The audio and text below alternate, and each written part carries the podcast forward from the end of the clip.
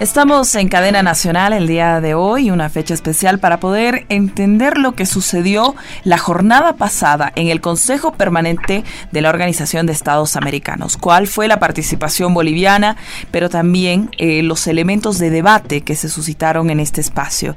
Estamos en contacto, como lo mencionaba, Red Patria Nueva, las radios de los pueblos originarios y Radio Causa Chuncoca llegando a todo el territorio nacional.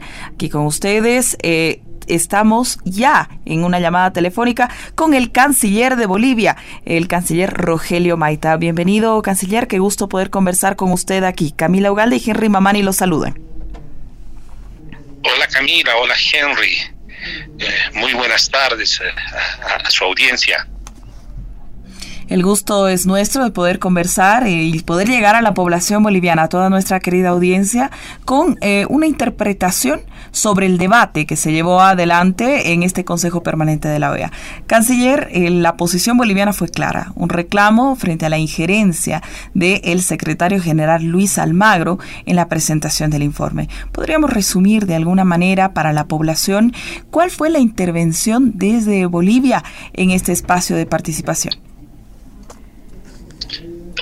Bueno, Camila Henry, eh, es bueno hacer un poco de memoria para entender mejor qué ocurrió eh, el día de ayer en este Consejo Permanente de la OEA, ¿no? Y esta historia viene prácticamente de 2019.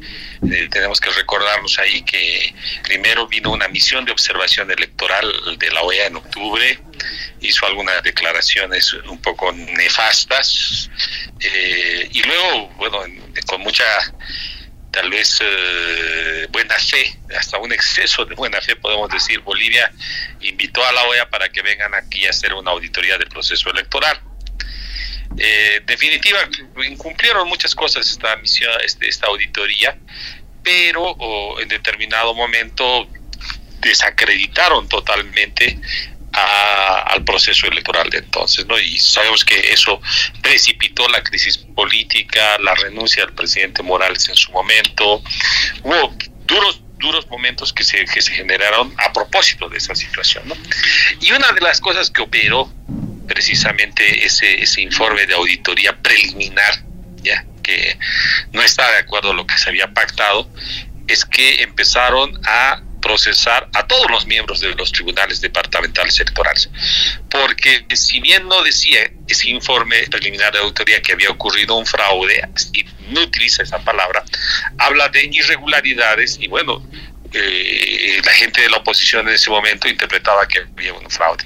Y se, va, se abre un proceso penal, detienen a la gente y se inicia un proceso investigativo sobre la base de, lo, de, estos informes de la OEA, de, este, de esta auditoría de la OEA, en lo que ellos llaman sus hallazgos sobre esa base les abren causa e investigan. Ahí en ese informe decían que el TREP se había parado, que había servidores ahí que estaban adicionales como escondidos, eh, sugerían que algunas actas habían sido manipuladas, que se habían llenado, decían muchas cosas, ¿no? La investigación penal tenía que ver todo eso ya con pruebas como para hacer un juicio y encarcelar a la gente responsable. Pero ocurre que durante todo el periodo del gobierno de Áñez no han encontrado nada. Y cada cosa que se iba avanzando cerraba una puerta, porque las actas que hayan llenado seis personas con su con una misma tipo de letra no era que eh, hayan hecho trampa. Lo que pasa es que en un recinto electoral le han encargado al que tenía mejor letra a la autoridad probablemente electoral que llene las, las actas para que no se confundan. Pero no había nada malo eh, situaciones como que veían ellos medio raro de que eh, el situaciones de que había lugares en los que había votación por el movimiento al socialista que eran del 90, 92% y eso lo veían como algo negativo. Eh, ocurre que la realidad los ha, les ha traído, les ha golpeado muy duro porque el, el 2020 ya no era 92, era 97%, ¿no? O sea, no, no era, no que había trampa, la gente votaba así. Y bueno, eso ha hecho que toda esa argumentación de los hallazgos se caiga. Y en lo técnico, la fiscalía ha encargado, bueno, si hay alguna cuestión informática, ha hecho peritaje para esto. Hay alguna cosa para ver si se han falsificado documentos, peritaje caligráfico, así, varios peritajes. Y eso, eh, uno por uno, se han ido cayendo los hallazgos de, la, de, de, esa auditoría de la OEA. Finalmente, no había cómo procesar y mantener esos, esas causas penales y, el fiscal hace unas semanas atrás ha dicho ese caso se cierra en relación a los miembros del Tribunal Supremo Electoral en base a toda la investigación que había hecho. La mayor parte de esa investigación es durante el gobierno de AIS. Ante esa situación, por la acción de nuestras autoridades, es que reacciona Almagro y saca un comunicado de como nueve, diez páginas ahí en la que eh, defenestra el trabajo de investigación de nuestras autoridades y en particular el peritaje que realizó la Universidad de Salamanca, es universidad española, ¿no? Eso se llama injerencia, porque quienes deciden sobre las cuestiones penales aquí en Bolivia son los jueces, son los fiscales bolivianos aplicando la ley boliviana. Ya en los hallazgos que ellos han hecho mal, bien, lo que fuera, han servido para iniciar los procesos penales. Eso hemos ido a reclamar. Eso es lo que hemos dicho. No puede andar hablando porque eh, eh, eh, todo ese comunicado confunde a la gente y de, posesiona y da argumentos a, la oposición política de gratis, en medio de la confusión, porque la OEA y es su informe del 2019 ya son agua pasada, ya, ya no sirven para nada ahorita en, nuestro país y ante la justicia boliviana, porque se han hecho más investigaciones que ese, esa auditoría. ¿no? Eso reclamamos, eso es lo que expusimos ahí en el Consejo eh, permanente, porque los asuntos internos deben ser resueltos en cada país. Los bolivianos, con nuestras autoridades, nuestro sistema de justicia, debemos resolver nuestros problemas entre bolivianos. Y es lo que estamos haciendo. Lento, probablemente eh, con algunas complicaciones y demás, pero hemos ido avanzando. Y, y, no es eh, coherente que Almagro a título de secretario general venga y pretenda aquí sobreponerse a las autoridades bolivianas. Eso es lo que hemos reclamado y les decíamos en parte de, nuestro, de nuestra exposición. Hay 33 países en la OEA. ¿Acaso se ha debatido esto de esta auditoría para decir que la justicia boliviana no vale? No ha habido ese debate, es un capricho del señor Almagro nada más. Eso es lo que, lo que hemos expuesto y Almagro se ha quedado solo han intervenido algunos 10 países. Después de la intervención de Bolivia, nadie ha, apuntado que la acción de Almagro no era injerencia. O sea, nuestros argumentos legales, eh, eh, razonables, o sea, no han sido en ningún momento objetados o contradichos, para nada nadie le ha dicho a Almagro que está bien las acciones que estaba haciendo contra Bolivia, ni mucho menos. Desde esa perspectiva, eh, nuestro accionar ha sido un éxito, al menos lo advertimos así. Y lo notamos en otra cosa más, eh, eh, el éxito que te digo es porque Almagro cuando pasa una de estas cosas sale luego de las reuniones y empieza a tuitear un montón de cosas, muchas veces agresivas, muchas veces desde la posición de inmunidad que tiene Ayer no, se limitó a colgar un par de cosas de la, de la audiencia, colgar videos y no dijo absolutamente más nada. Entonces, eh, eso es el resumen, eso les puedo contar. No sé si tienen alguna otra pregunta al respecto. Buenas tardes, canciller Henry Mamani le saluda. Eh, ayer se daba a conocer y se denunciaba ante el Consejo, eh, y, y ahora también lo hace referencia, que hubo un incumplimiento al acuerdo de parte de la OEA para las elecciones del 2019 al emitir el informe preliminar que detonó eh, el golpe de Estado y las consecuencias que conocemos los bolivianos. ¿Qué acciones puede asumir Bolivia para tener la verdad? Bueno, primero que el caso aquí en Bolivia tiene que ser cerrado definitivamente todavía no sabemos qué sucederá. El fiscal ha tomado una decisión. Obviamente eh, la gente eh, que consideraba que eso no estaba bien, entre ellos algunos parlamentarios de oposición, líderes de oposición, han objetado eso, se está sustentando, pero eso tiene que resolverse. Una vez que se resuelve en la justicia boliviana, ya, ya podemos pensar eh, eh, qué podemos hacer en el ámbito internacional, pero primero tiene que resolverse acá, ¿no? Eh, no descartamos ningún, ningún ámbito, porque si hay responsabilidades tienen que afrontarlas. Es complicado porque ayer mismo lo apuntaba Almagro, ¿no? O sea, por su condición de secretario general, él tiene inmunidad. ¿ya? así lo han suscrito convenios, tratados internacionales constitutivos del la de carácter de diplomático de, Almagro. Eh, es complejo, pero no podemos dejar de, expresarlo a la comunidad internacional, de denunciarlo, y ya con el avance de ese proceso penal que está dejando en claro que no ha habido fraude, eh, no en los términos que decían de las cosas negativas, ha habido situaciones que no estaban bien, pero que no han cambiado en absoluto el resultado electoral de 2019, ¿no? Eso fue un invento de, algunas personas que tergiversaron eh, la información a la que tuvieron acceso. Pero bueno, ese es, ese es el escenario en ese momento. Podemos decir que eh, hasta ahora eh, Almagro estaba acostumbrado a estar impune haciendo y deshaciendo de las suyas. creo que ayer le ajustamos de cierta forma las clavijas y esperamos que eh, en el futuro no vuelva a repetirse esas situaciones porque Bolivia no se va a dejar, Bolivia va a reaccionar. ¿no? Ahora lo hicimos, digamos, de una manera firme, contundente eh, en esta ocasión, pero más adelante si nos orillan vamos a ser mucho más duros todavía.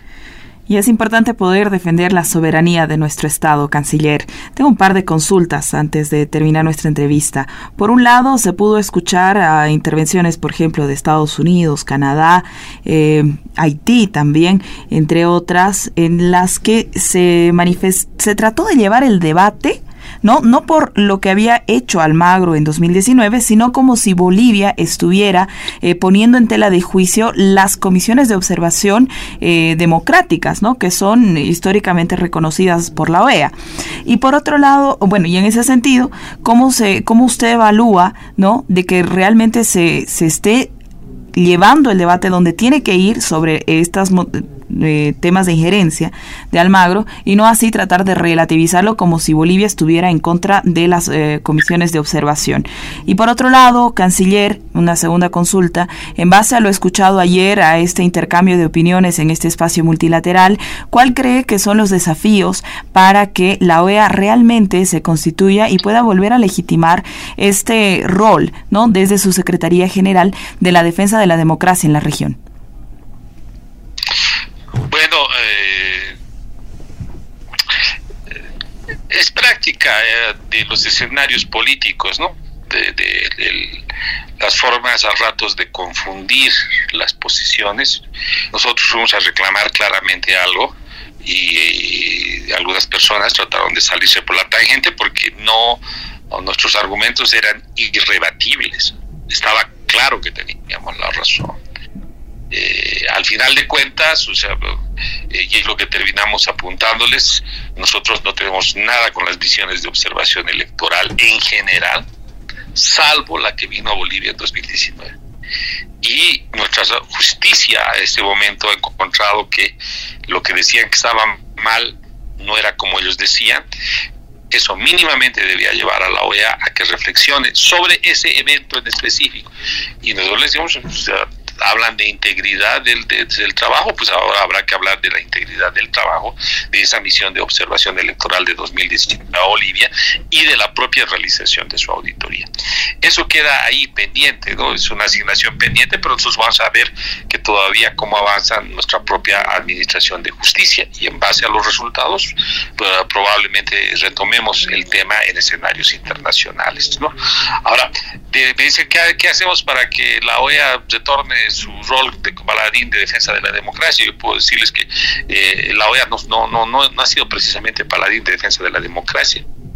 históricamente, o sea, la OEA eh, tiene graves deficiencias institucionales, ¿no? O sea, ha sido creada, concebida con un plan, con una idea utilitaria desde los Estados Unidos. ¿Dónde está la sede de, la OEA? No está, no está en Centroamérica, no está en Sudamérica, está en Washington, donde están las oficinas de los uh, uh, de las secretarías de los de los de los ministerios digamos así del gobierno de los Estados Unidos. Por ahí cerca está. Y eh, siempre ha sido funcional a los intereses de los Estados Unidos la OEA no reclamaba por la democracia cuando había gobiernos militares que habían dado golpe en la década del 70, parte del 80 en América Latina, porque esos golpes eran impulsados, eh, financiados, dirigidos desde los Estados Unidos. Hay mucha bibliografía sobre eso. Entonces, la OEA todo el tiempo se ha pasado con un doble rasero. Son malos, quienes están, eh, quienes no, bajan la cabeza entre los Estados Unidos y son buenos los que son funcionales a sus intereses. Lastimosamente ha sido así.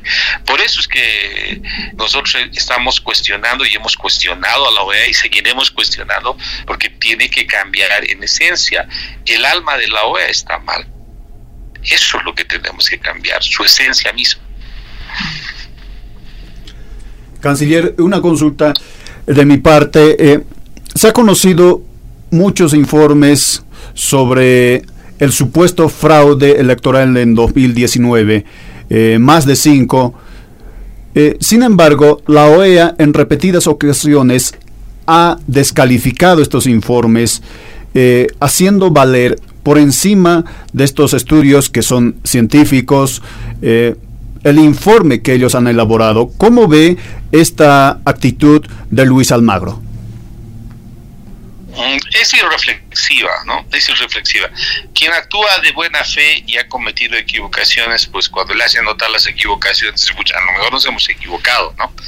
Eh, en este caso Almagro se, eh, se mantiene así sin una capacidad autocrítica y eso probablemente se deba a que él sabía cómo estaba actuando de mal en 2019, pero bueno, eh, lo cierto es que ese informe de la OEA nunca no ha sido sometido, digamos, a una controversia internacional.